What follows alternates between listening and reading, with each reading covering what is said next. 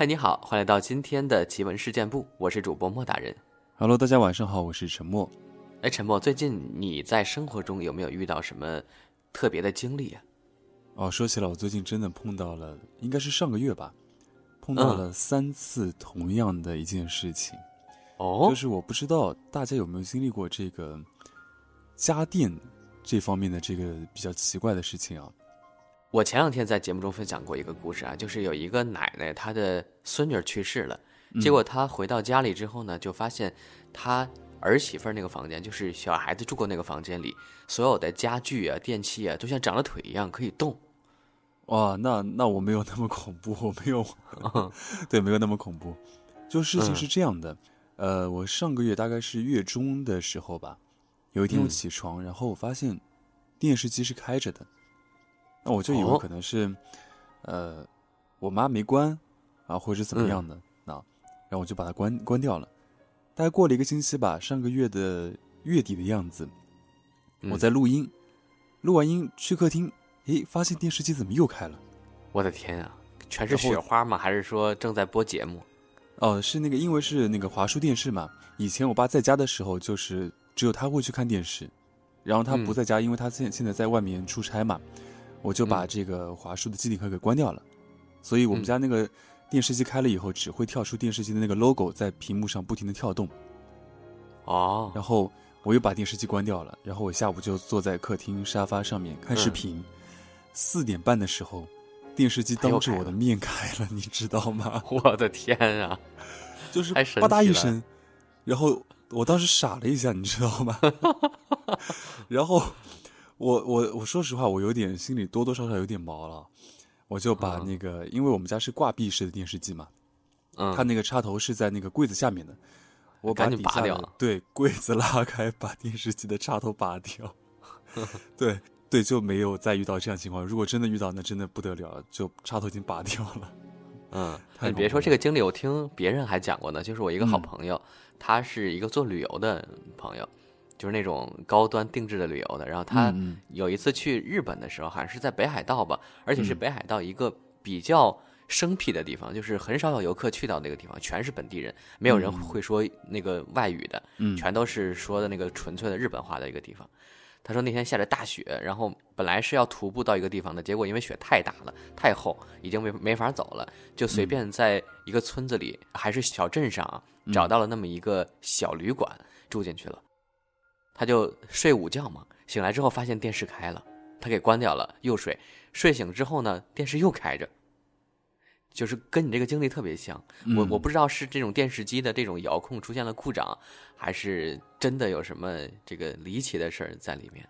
哎，我还特地去网上查了一下，网上说可能是遥控出现故障，但是我第一时间我打开遥控板，它的后盖是没有电池的。我靠！它是电视机自己开的，遥控器里面没有电池，所以太可怕了。这个我特别想去问一下厂商，就因为他那个也也也是一个进口的故障，进口的品牌嘛。对我我也特别想去问一下，就有没有包括评论区有没有就小伙伴遇到这样的情况，就是电视机它自己会打开啊，或者说客呃，或者说是不是我们做节目做多了，有点这样的敏感的一种感觉啊？因为我我感觉最近睡觉。感觉自己的头发会往后掉，这时候会想，哎，是不是有东西会在动？就是正面朝天睡，然后我的头发会，会哎，有一两根会这样挂下来，然后当时感觉后坠啊，对对对，那种后坠感，就感觉有人在把我的头发压下去一样的感觉。其实是人到中年了，马上要脱发的征兆，要秃头了。好吧，这个这个比那个更恐怖，好吧？不过这也是告诉我们啊，不要买这个。进口电视啊，还是要支持国产的。国产电视不会有这种故障的。嗯，好了，那今天呃开头也聊了那么多啊，后面的话听一听今天的这个听众的留言，有哪些也是比较好玩、比较有趣的一些经历吧。听完了沉默的故事，来听一听大家的故事。嗯。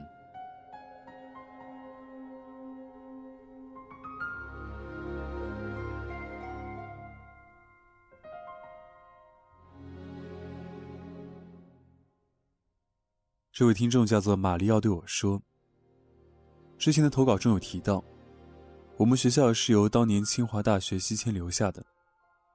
学校以一座山为界，分为两个校区。大一的新生住在当年西迁的前辈们修建的老区，高年级学生住在山另一侧的新校区。所以，每当部门或者学院有什么事，我们都得绕过山才能过去。忘了说，我们学校坐落于四川省绵阳市，与龙门山断裂带仅有一百公里。当年五幺二，龙门山脉发生了特大地震，绵阳便是重灾区之一。在这次灾难中，学校一共有五名师生遇难。后来多亏全国支援，学校得以恢复生机。为了纪念这场灾难中离去的师生，校方在学校的最高点设立了一块纪念碑。当然，在那之前，我们并不知道遇难者纪念碑这件事的，否则无论如何，我们也不会到那里去。事情发生在大一上学期，我们班要准备一个话剧表演，借不到表演室的我们，只能自己寻找别的地方排练。我们班一个同学提出。一般学生很少到山顶去，我们可以到山顶上排练，应该不会有人打扰。这个主意大家都赞成。不过鉴于没人去过山顶，所以就准备先由话剧中的几个主演上去踩点，顺便排练一下。我便是其中之一。四川的秋天一般是八点才会天黑，我们准备趁着没晚课，当天晚饭后去踩点。时间来到晚上。与我们想象中不一样的是，今晚天色不好，才傍晚六点，天就已经灰蒙蒙的了，看起来就像要下雨一般。但是为了不耽误第二天全班同学排练，我们四人还是决定做先锋队上去看看。去山顶的路是从主干道旁边修的一条小阶梯，因为里面树木又茂密，没有灯光，很少有人去。我们四人排成一列。一边清理掉树枝、杂草之类的路障，一边往上走着。等台阶走完，回过头看，上来的路已经被弯弯曲曲的植被挡住了。正面前是一条由碎花瓷砖铺成的小道，两侧都是松柏之类的树夹道种着。放眼望去，一路上有不少雕塑，从理学院的几何体，到外语学院的字母。从体育学院的球类，到艺术学院的人体模型，这些雕塑在傍晚的冷风中格外阴气逼人。女同学不愿意在这里排练，让我们在前面去看看。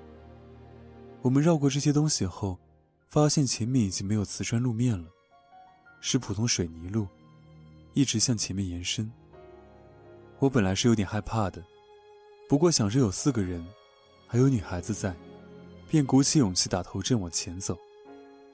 走了几分钟，我们看到一个广场，广场中间是个亭子。这个地方确实不错，开阔又幽静。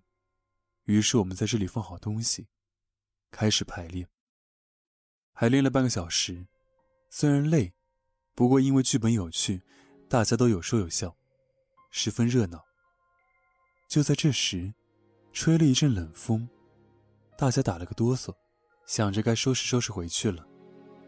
突然听到有什么声音，天色虽然已经有点暗了，不过我们依然可以看到，在我们来的那条路上，有一位老太太，看不清容貌。她一头白发，穿着一件粉红色的太极练功服，她的嗓音十分尖，唱着戏腔，一边唱，一边双手比划着，做着戏剧里的动作。他每抬一次腿，就朝着我们这边挪动一步，一步，又一步。他什么时候上来的？刚才我们怎么没看到他？女同学有点惊慌的问道。我们也答不上来。一个男同学指了指另一侧的一条路，说：“我们别走那里了，他好诡异。我们走这条路下山吧。”恐怖的气氛使大家都倾向于这个选择。于是我们拿好东西，快步走向那条小路。在离开的过程中，我扭头看了一下那个老太太，他依然唱着戏曲，满是皱纹的脸上，对着我们露出了一个笑容。这时我打了一个冷战，加快了往前进的脚步。下山的路走了一会儿，终于听不到后面的戏曲声了。我们大家轻松了下来，脚步也慢了下来。突然，从我们的正前方，也传来了歌声。我的全身惊出了鸡皮疙瘩。我们停住脚步，看到百米之外有一位背着我们的老头。他手里拿着太极剑，一边唱，一边舞剑。四周虽然已经暗了下来，但剑上的白光却刺得我眼疼。我拦住三个同学：“别走了，前面不能再走了，后面也不能回去。这座山横在新老校区之间。”我们横着走会越走越远，我们直接从侧面山坡冲下去吧。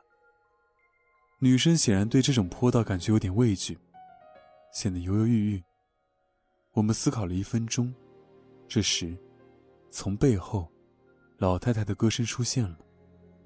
我们回过头，老太太已经扭动着身体，离我们只有几十米了。不管了，跳吧。女生被吓得没辙，率先从侧面冲下去。我们三紧随其后，就那样顺着坡跑了好一会儿，在泥巴路和松树林之间穿行。最后刹不住脚，我们终于冲到了马路上。面前灯火通明，三三两两的来往师生，奇怪的看着我们从山林里冲下来。我们喘着粗气，终于放下心来。回到寝室后，我们向导员打听。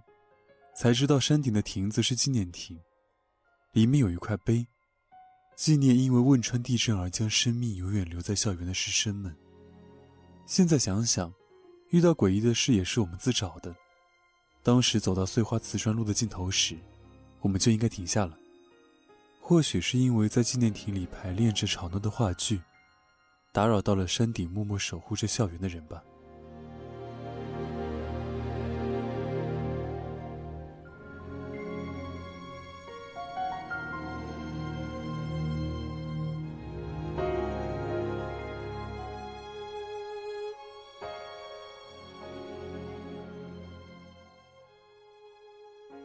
好了，听完沉默分享的这个故事之后呢，我们来分享一下莫大人公众号的网友投稿的故事。这位朋友叫做麋鹿小樱桃，他说：“莫大人你好，那是一六年的春节，那时候我上大三，应该是大年初三或者是初四发生的事儿吧。我的老家在江苏扬州的一个小县城的乡下，叫做浦头。”地理位置靠近台州。按照习俗，我和爸妈在初三早上去外婆家拜年。我外婆家住在那种以家族为单位的庄上。晚上亲戚们都来我外婆家吃饭。我的两个表弟刚上半年大一，吃完饭无聊，就喊我和另一个亲戚的孩子一起去镇上的网吧上网。我们四个人。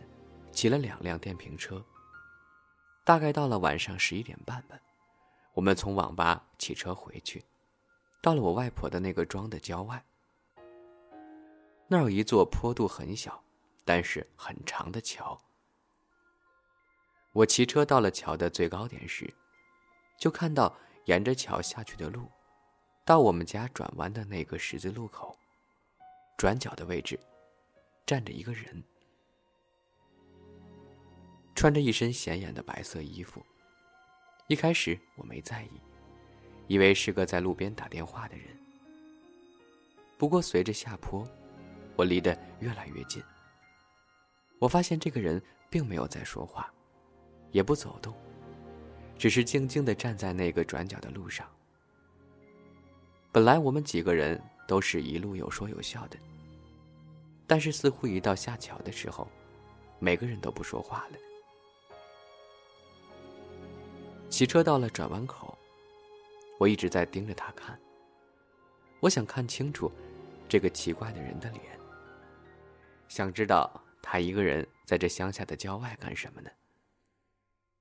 不过由于路灯的间隔有点远，我只能看见这个人一直低着头，有一点弓着背，头发挡住了正脸。不过他的侧脸很白。